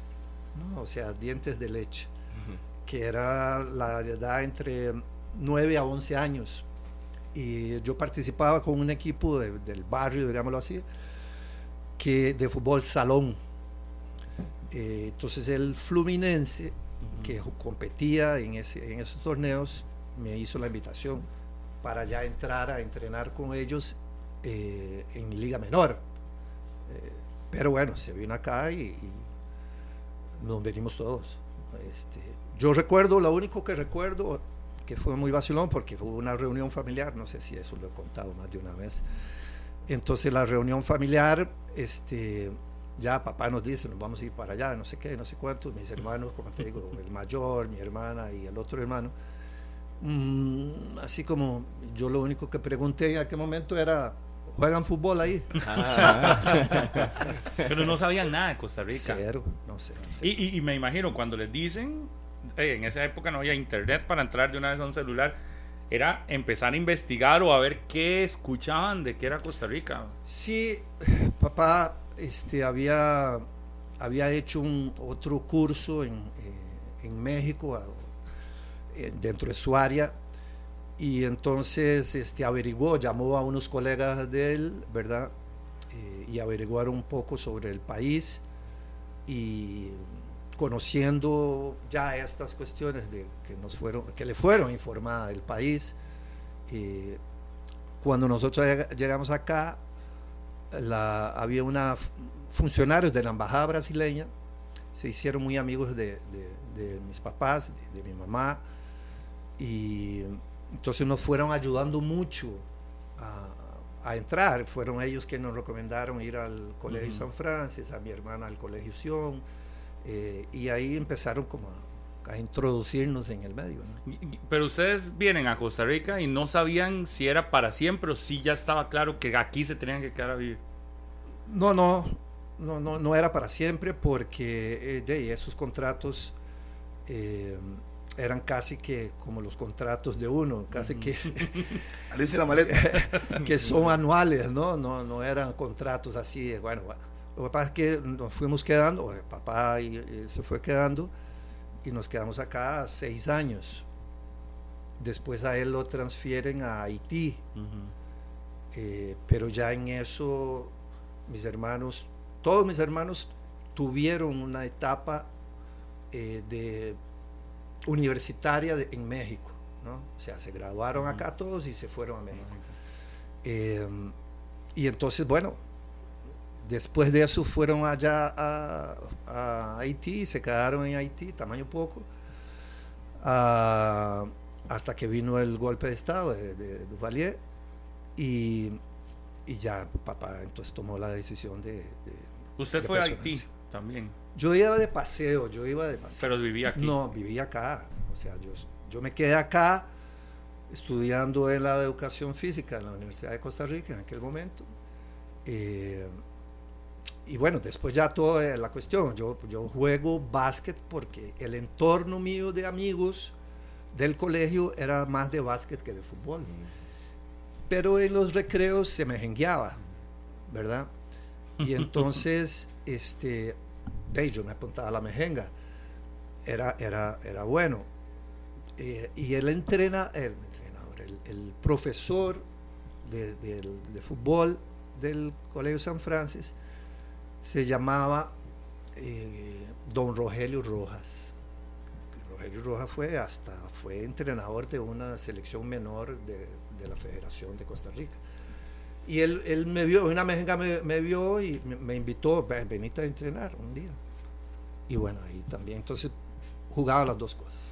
Pero eh, llega en el momento en el que está pasando todos estos procesos y, y todo lo, lo, que tiene que vivir acá en Costa Rica, adaptarse y todo lo demás, llega a, a meterse al fútbol ya de lleno. En, en, en pasa de ser un, un hobby a convertirse ya en profesión. Eso, ¿cuánto tiempo pasó? Estaba en la U, porque si estaba en la U, es decir, usted mantenía la universidad y empezó allá a jugar fútbol profesionalmente.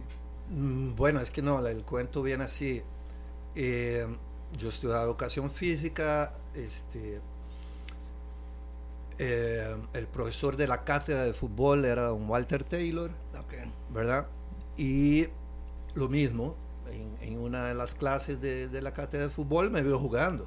Yo ya jugaba básquet, había jugado con el Colegio Calazans, que tenía equipo en primera división, y después ya jugaba con el Asturias de Punta Arenas, que el técnico es un colega de ustedes, Wino Kenner, eh, con quien mantengo una amistad de hace muchísimos años.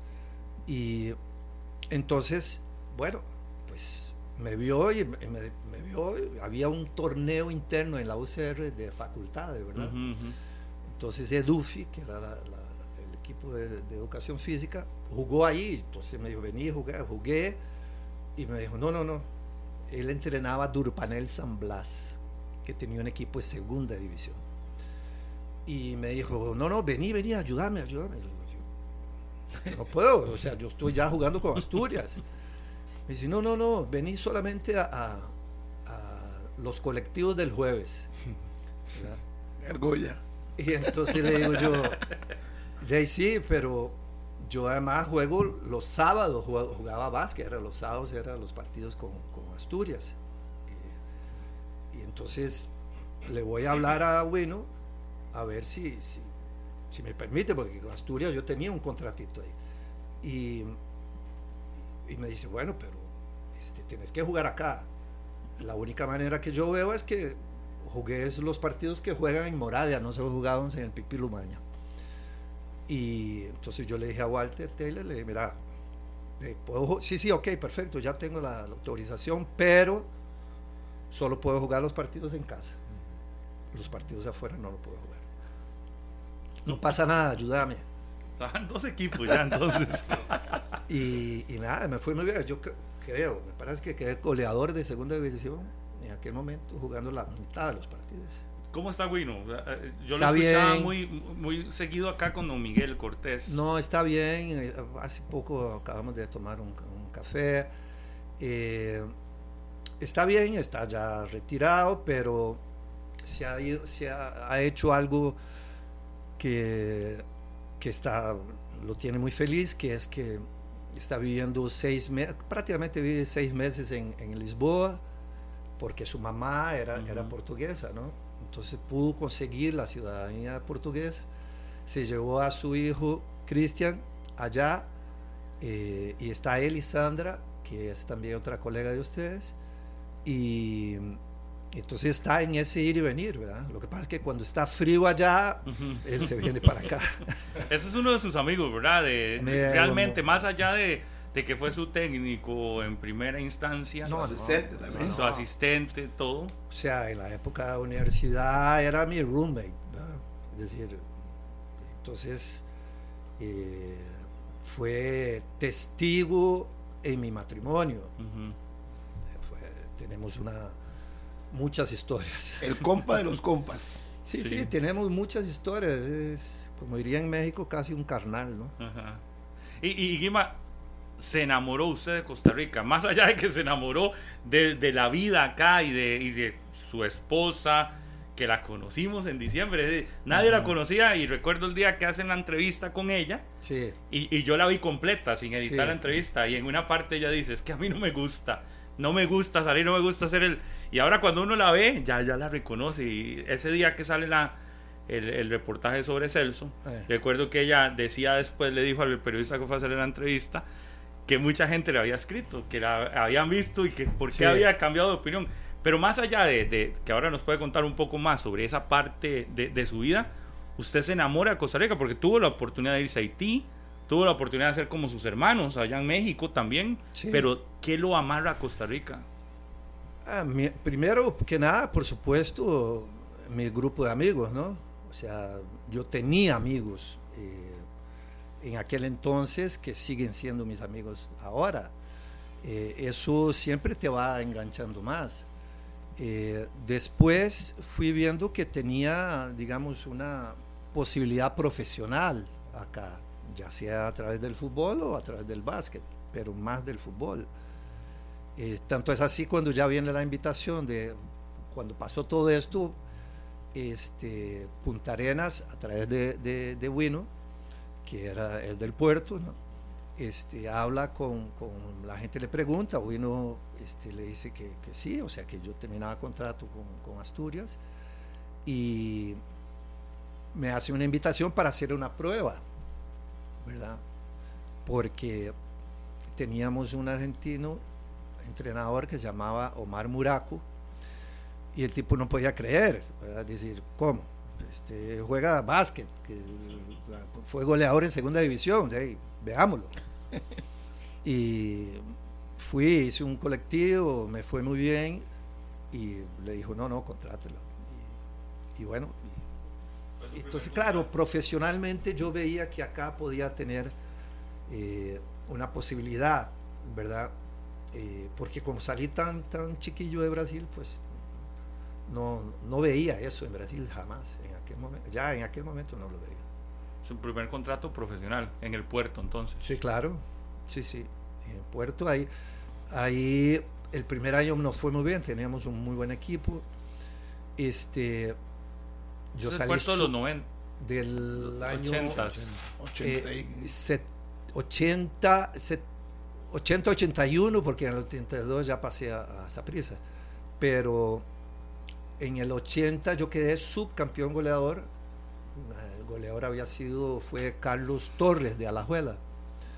Eh, y ya en la siguiente temporada eh, me dio una hepatitis, ¿verdad? Y entonces pasé prácticamente media temporada fuera. Y, ahí no fue tan bien.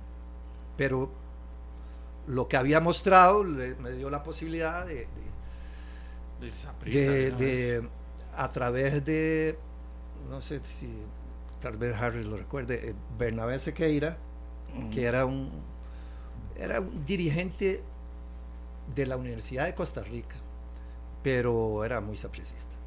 Y me hizo el contacto con la gente de Saprisa, Walter Elizondo, que era el entrenador, eh, y Walter dio el ok, y, bueno, después ya, ya, me fui al puerto. Y lo demás ya es historia. lo demás ya es lo que más conocemos. lo demás es lo que más, es lo que más conoce, sí, claro.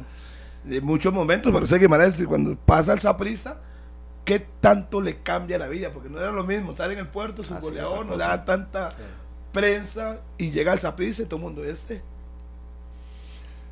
No, lo que, lo que, lo que me lo que me posiciona como futbolista profesional, ¿verdad? Acá, porque yo era, digamos, en ese momento, mm, la gran parte de los jugadores no éramos, no eran eh, profesionales, o sea, la mayoría trabajaba, ¿verdad?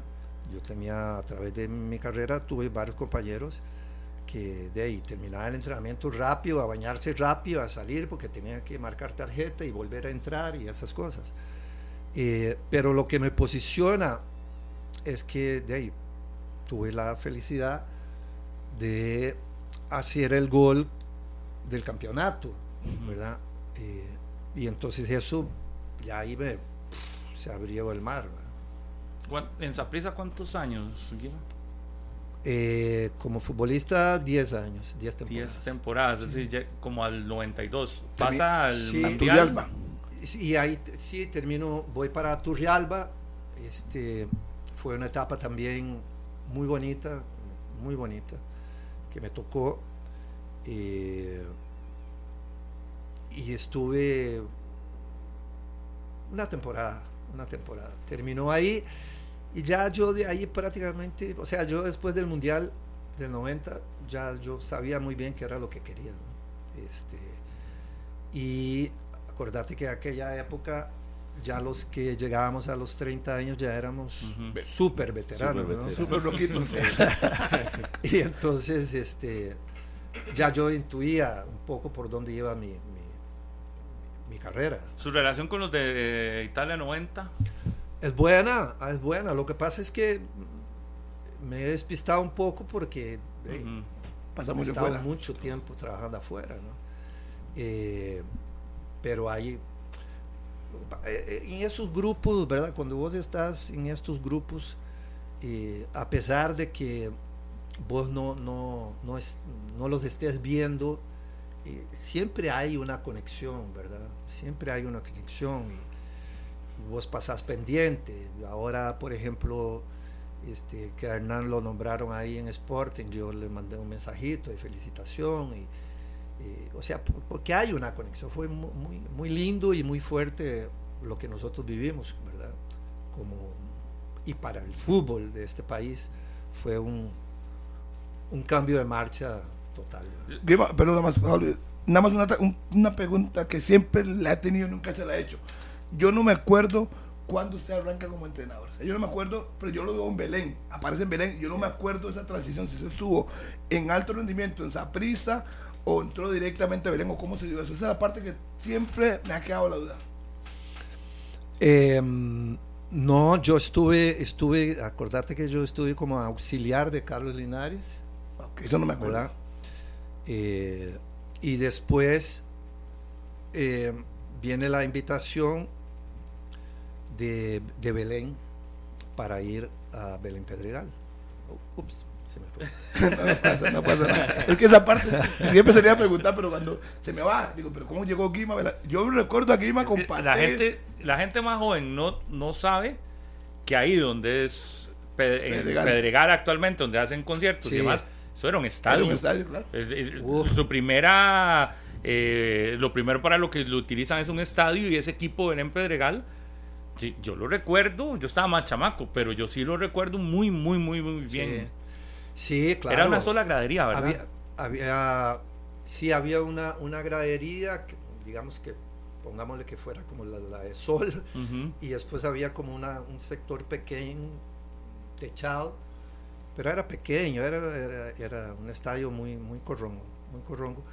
Este, eso fue el año 93, 94, de la segunda mitad de la temporada 93-94. que me queda más claro, cuando usted llega a la selección, porque usted era auxiliar de Gilson, pero nunca tuve esa transición, pero Guimaraes se retira, alba. Yo me recuerdo hasta ahí, pero no recordaba ese paso, cómo llega a Belén. Pero sí lo recuerdo que llegó y se llevó a Pate y se llevó a este y al otro, y hizo un equipo altamente competitivo. No, teníamos un equipazo.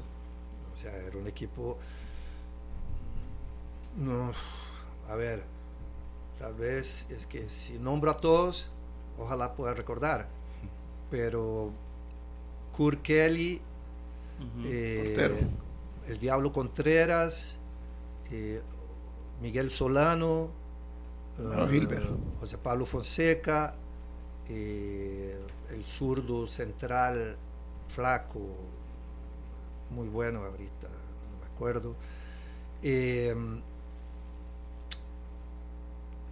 Eh, da Silva, Geraldo, Geraldo este, Oscar, por supuesto, estaba Oscar, estaba Gilbert Solano, estaba Sergio Morales, estaba Alan Oviedo. Ah, este, no, no, no. Paté, Walter, Paté, sí. Y Alejandro. Sequeira. Creo que sí. También, fue a presentar como cuatro. Neco, Neco jugó. Neco Fernández. Y la verdad, la verdad, o sea, nos eliminó uno de los mejores equipos que ha tenido Alajuela, ¿verdad? En la época de Badú. Sí. Ah, era el 96. este, no, no, antes. 95. En el 96 yo estaba con Herediano. 95, entonces. 95, sí. sí porque Badú llega entre sí, 95, sí, mediados de 95. Por ahí, sí. Este, era, teníamos un muy buen equipo. Muy, muy, muy buen equipo. Eh, y nos elimina eh, Alajuela Alajuela tenía un señor equipo. Ese, ese es uno de los proyectos, de los primeros proyectos que aparecen como, como ahora actualmente, que aparecen proyectos de, de, inversionistas que ponen equipos. Ese creo que es el primero, porque luego aparece Brujas, me acuerdo. Luego el mismo... Cuando se empieza, coja, coge Guadalupe, hace un proyecto y le empieza jugadores también. Pero, pero no en ese sentido de que un inversionista pone la... Porque lo de Belén Pedregal fue realmente la primera, yo creo, propuesta similar. Sí, sí, ha habido diferentes etapas, ¿verdad? De esta, de esta, como lo que participamos la semana pasada en el congreso este que, que Alajuela hace en, dualidad con el Johan Cruyff Institute, de esta industria ya del, fútbol, ¿no? Y ha pasado por diferentes etapas. Eh, esa etapa que te estás refiriendo es una etapa donde los equipos primero pensaron, bueno, ¿qué hacemos con todos los, los jugadores que nos sobran, entre comillas, ¿verdad? Eh, y que necesitamos darles tiempo a ver si maduran y explotan. Entonces crearon, digamos, los, los, los equipos de segunda división, ¿verdad? Entonces los ubicaba. Ese que decís, Guadalupe, Guadalupe. una parte importante del Saprissa iba para ahí. Eh, otros equipos tenían... La liga con la UCR, con la, UCR. Digamos, esa fue eh, como ya el primer esbozo, ¿verdad?, de esto. Eh, después ya se da la, la, intención de, de, la gente de Belén de, de hacer esto y, y después ya, ya va yo creo que después de eso ya viene lo de, lo de Vergara, me parece, ¿no? Eh, y ya después ya que lo de Vergara es inicio de los 2005, 2006, algo así aproximadamente. Ya había pasado el segundo mundial, ya el del 2002, que es cuando el fútbol de ah, Costa Rica se habla de que da la que ese mundial que creo que si vamos en el orden cronológico de su historia ya llegaríamos por ahí de los 2000 donde, donde el fútbol de Costa Rica realmente da un, un salto a partir pero da ese salto sí pero es que da ese salto porque acordate que esa generación fue una generación que pasó por todos los procesos de selecciones menores. O sea la gran mayoría pasaron por todos los procesos de selecciones menores. Y, es algo que lo digo yo a mi manera, lo puede decir otro con otro acento, etcétera, pero es que para un país como el nuestro, donde la posibilidad de, rozarse con el alto nivel es, es tan reducida, la participación de las selecciones en los campeonatos del mundo menores es vital para que vaya habiendo una maduración eh, mucho más rápida del, jugador.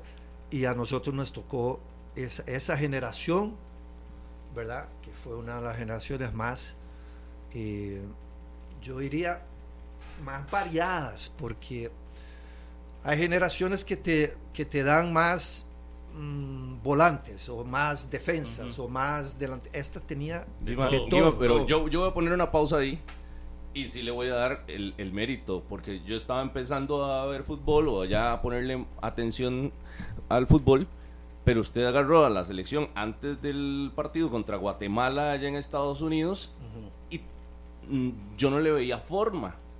Usted la agarra en ese, en ese repechaje, le da forma y después llega una eliminatoria que, que incluso después de las primeras que vi, pero ha sido para mí la mejor y la más vistosa. recuerde que era asistente de Jason o sea, también ya tenía una ventaja entre comillas. Sí, pero Costa Rica no, no jugaba eso. De hecho, venía el problema contra Barbados y toda esa bronca. O sea, el, el asunto no venía bien y, y, por eso digo que mérito, porque Guima le da un. Incluso la línea de tres. Sí, con la línea de tres. Pero lo que yo digo es que el profe estaba ahí, dentro. Así, ah, no, no, no sé, no sé cómo o, o los por qué, pero sí está bien la generación, pero Guima le da forma a Costa Rica en ese momento. una buena generación. Claro. Si no tiene un buen. Claro, si no. Es que, es que hay, para la, la, la creación de eso, mm, acordate que, como Harry lo estaba diciendo, yo eran pleitos así bravos con,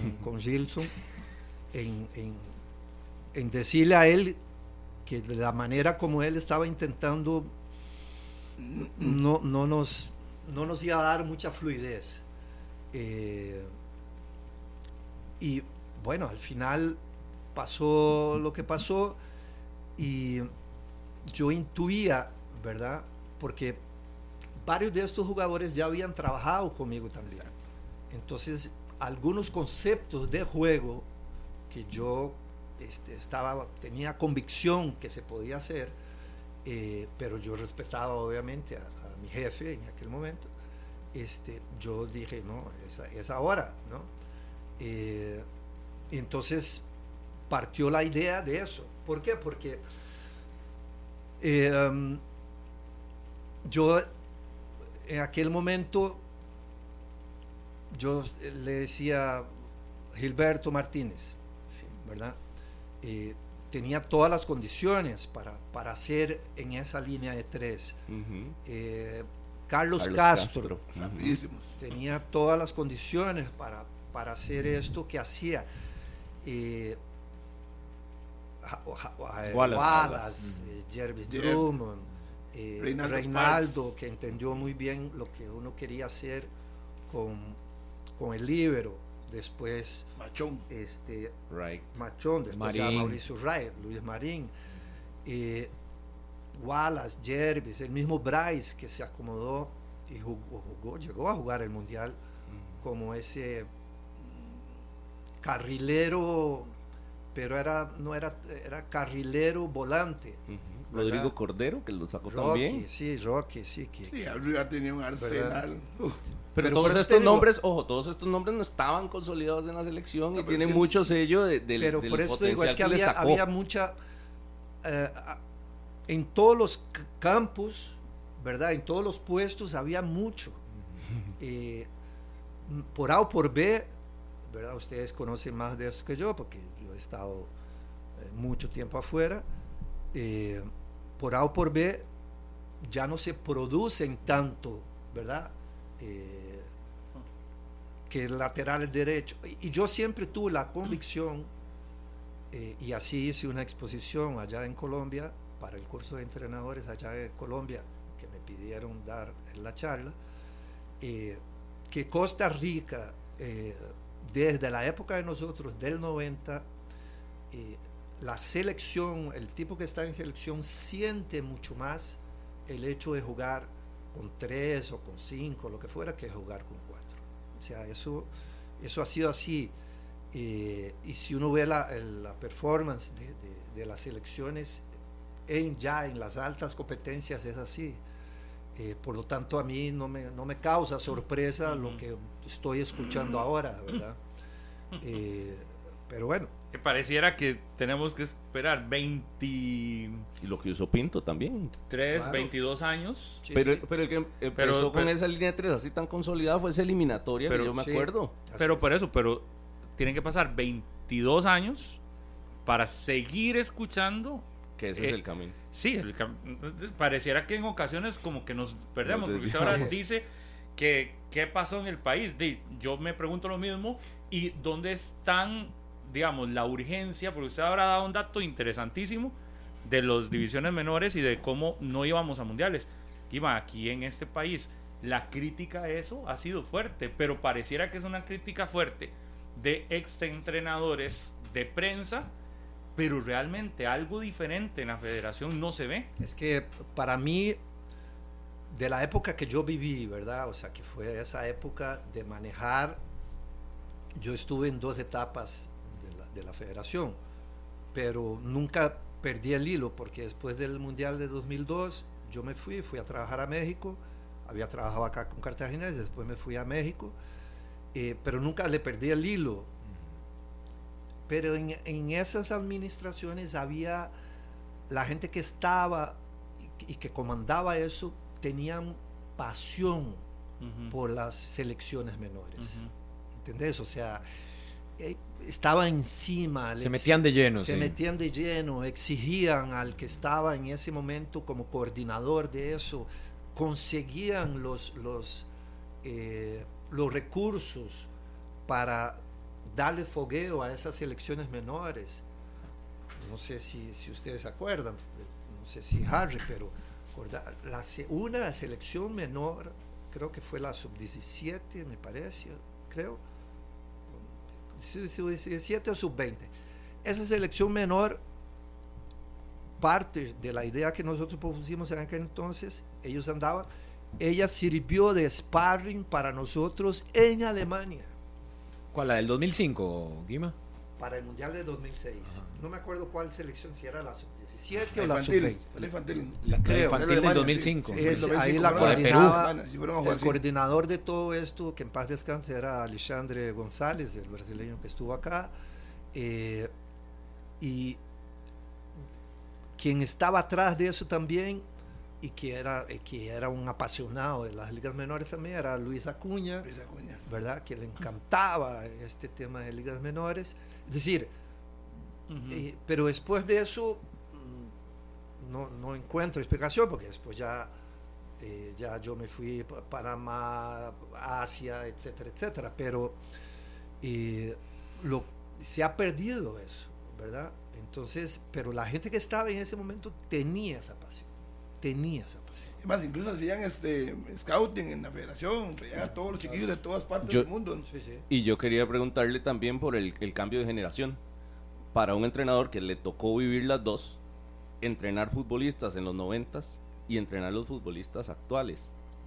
cómo ha cambiado para la generación, porque aquí hemos escuchado a gente que dirige las ligas menores y nos dice es difícil, esta generación es más complicada, tiene los celulares, está pensando en otras cosas, tiene distracciones, con 16 años ya son estrellas, ¿verdad? Y usted vivió esa transición, le ha tocado dirigir a, jugadores de los noventas y ahora en esta. Ahora en esta. Sí.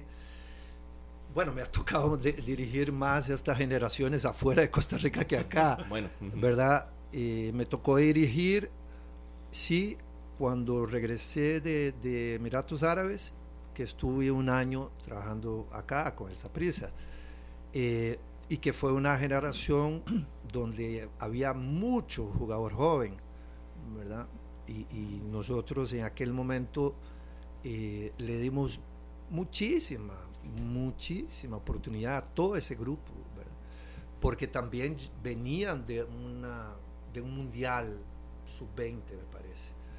Eh, entonces a uno le daba pie de, de, poner, pero era, eran bastante llevaderos, o sea, no, no, no, no tenían tanto ya las, las obsesiones, ¿verdad? Por, por estar conectado a esto todo el día. Eh, y hay que saberlo manejar y hay que entenderlo, ¿verdad? Ese es un sí, punto sí. muy... ¿Y afuera el impacto también es así? Sí, claro. ¿O es un asunto de no, no, futbolista? No, no, no, no, no, no, no. Es, igual, igual, igual. Este, lo que pasa es que dependiendo, si estás trabajando, por ejemplo, que me tocó trabajar en Comebol estos últimos cuatro o cinco años, eh, la cultura digamos, hay que adaptarse más a la cultura. Eh, pero, digamos que la, la, la, jerarquía en esos lugares está mucho más respetada que, digamos, en el área de nosotros de acá, de, de CONCACAF, por ejemplo. ¿no? Si usted convoca un entrenamiento a las 8 de la mañana, o sea, si no está, el que no está, no está.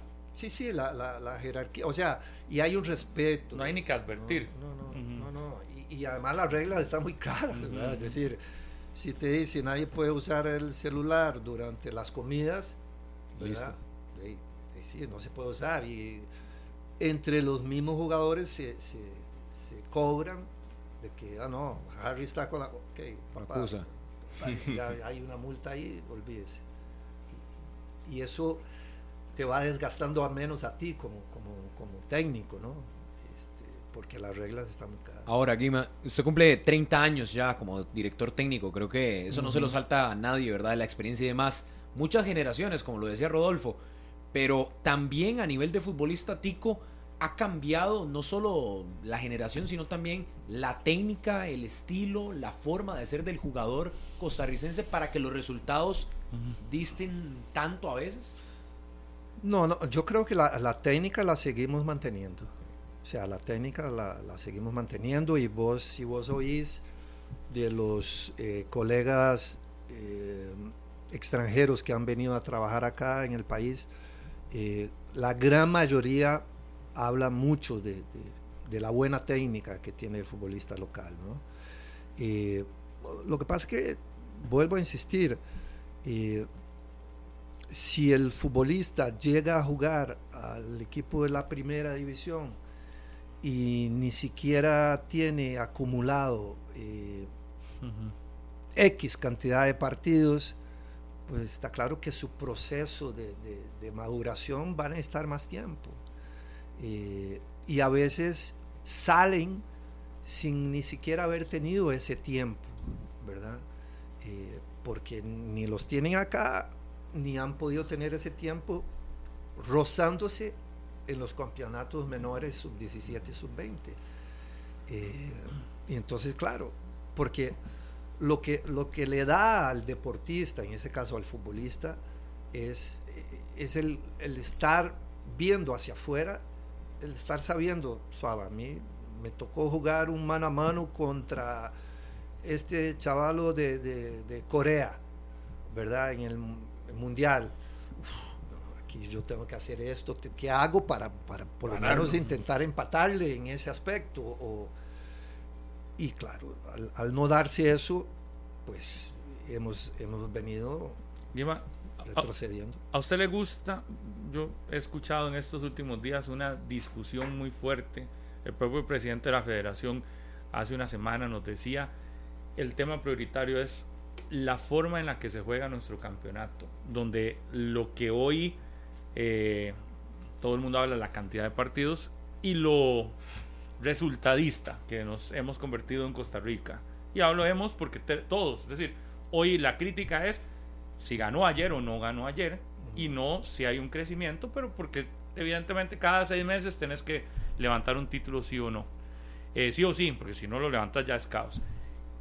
¿A usted le gusta cómo se juega aquí el, el, campeonato nacional? De lo que puede seguir, de lo que ve. Realmente hay que entrar a hacer una, un análisis. ¿O le han preguntado a usted alguno? Entonces, usted es referente. No, no. Yo lo que veo es que independientemente del formato, ¿verdad? Que se juegue el campeonato local, eh, casi siempre los que van a ganar van a ser los mismos. Independientemente de si vos jugás con un torneo largo si jugás dos cortos. Eh, entonces, yo creo que, que, por ahí, ¿verdad? Porque a veces es lo que se dice, bueno, cuando en los torneos largos, en casi todos los lugares, generalmente quienes llegan a disputar los partidos finales son los mismos, son los mismos. Eh, lo que ha ido creciendo en algunos países es eh, que en Brasil le dicen, que le, dicen así, es como la clase media del fútbol, ¿verdad? Entonces, en la Premier vos no hablas de los top four, vos hablas de los eh, Big Six, ¿verdad? Eh, etcétera. Y esa, esa bueno, no vamos a hablar de clase media en la Premier porque sería aquí descabellado decir eso, ¿verdad? Pero bueno, una clase media del, de la Premier, vamos a poner, puede ser el, el Brighton, ¿no? Clase media, pero bueno, ¿verdad? O el Aston Villa, que, está, figurando. Eso es una clase media dentro de la magnitud de, recursos que tienen. Pero si vos haces, lográs que, podés hacer lograr que esa clase media de, tu fútbol mejore, el campeonato va a ser más competitivo, ¿verdad? Eh, entonces, yo creo que por ahí va un poco el tema. y yo no me preocuparía tanto, sinceramente no me preocuparía tanto por la cantidad de partidos, porque si estamos hablando acá de que si el futbolista nacional no tiene partidos eh, para desarrollarse a nivel de, de, selecciones menores, de lo que fuera, pues tienen que desarrollarse jugando más partidos acá. Pero es lo que más bien nos dicen que es lo que le está afectando al fútbol. Bueno, mi criterio, si tuvieras todo el otro área claro. bien, bien armada y con todos los fogueos que tienen, etcétera, etcétera, etcétera, entonces sí, pero si, si no tenés, ¿cómo haces? O sea, ¿cómo, cómo vas a poder evaluar a, qué sé yo, este a X jugador, dígame ustedes un, jugador así que todo el mundo diga es un tremendo talento que todavía de los que no han salido de acá. Warren Madrigal. ¿Ah? Warren. Ok. Carlos Mora. Ok, Madrigal. Pongamos el, caso de Madrigal y el de Mora. Eh, si esos muchachos no juegan la cantidad de partidos que deben de jugar, aunque sea el medio local, ¿cómo van a crecer? ¿Cómo van a crecer? Si no pueden jugar esos partidos o si no han podido clasificar en selección sub-20, sub-17, etcétera, etcétera, ¿cómo van a crecer? Entonces, por ahí, yo también me preocuparía en el fútbol nacional que mejoremos por lo menos el tipo de césped artificial con el cual se juega. Eso debería ser prioridad. Eso, eso es así, o sea, porque hay, cambia, todo el juego cambia. Todo el juego cambia. Yo, yo voy con un tema y, a veces uno se siente como, como que no encuentra salida, porque usted habla de mejorar una zona media de la tabla. Con inversión se hace esto. Y yo veo a Sporting que hace una inversión, que tiene condiciones, que le da condiciones a sus jugadores. Veo a San Carlos que también hace inversión, lleva jugadores, lleva y hace. Pero los dos tienen canchas que no funcionan. Sí, pero, pero eh, está bien, pero juegan en otras también. el, el detalle es y, ahora lo tocábamos con la liga también veo que hay muchos recursos pero los resultados no van de la mano y a veces eh, yo veo las selecciones menores ahora tienen demasiados recursos también la federación ha hecho un gran esfuerzo tiene el complejo que a nivel centroamericano está muy bien y yo veo que tal vez la inversión o, las condiciones que se están dando al final no te dan los resultados deportivos que, Costa Rica debería de tener. Sí, hay, hay, hay algunos proyectos que necesitan más tiempo, ¿no? O sea, me parece. Sin conocer mucho el proyecto de, Sporting, eh, me parece que es un proyecto que necesita su tiempo, ¿verdad? está muy, muy, muy joven todavía el proyecto como tal. Eh, y después es encontrar, me parece también la, la gente idónea, ¿no? Eh, por ejemplo, y, yo los entiendo, ¿verdad? el caso, por ejemplo, de la muy buena temporada que está haciendo San Carlos con, Luis y con Harold ahí, ¿verdad? Es porque ellos eh, se han dado el tiempo para volver a un lugar donde a ellos les fue muy bien. Entonces, e, ese querer apurar tu, paso tu, para correr atrás de llegar a X meta, ¿verdad? No, pues, llega, puedes llegar a X meta también dando pasos cortos. Eh, y, ellos han, uno ve que ellos, su discurso, su metodología, su propuesta, ahí está bien acobijada, ¿verdad? y, todos sabemos del potencial. cortoplacismo del fútbol costarricense. y, tienen potencial porque sabemos del, empuje eh, económico que tiene San Carlos, como, ¿verdad? Eh, entonces, por eso digo, hay ciertos proyectos que necesitan un poco más de tiempo. Eh, pero esa clase media que tiene contenido, que tiene músculo económico, ¿verdad? Cierto músculo económico para nuestras posibilidades, este, debe de crecer más. ¿Qué, conversación más, al punto que se nos está yendo el tiempo? Yo quería aprovechar nada más, Guima, si a usted le ha tocado trabajar en, en, este modelo nuevo, eh, yo sé que esto es un tema de los números, de las mediciones, es decir, esto se está haciendo regular y yo creo que el fútbol lo ha ido o se está yendo hacia allá.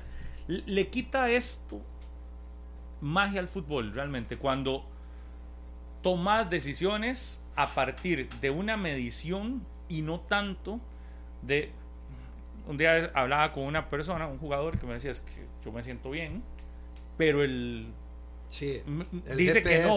Ajá, dice que no pero yo estoy 100%.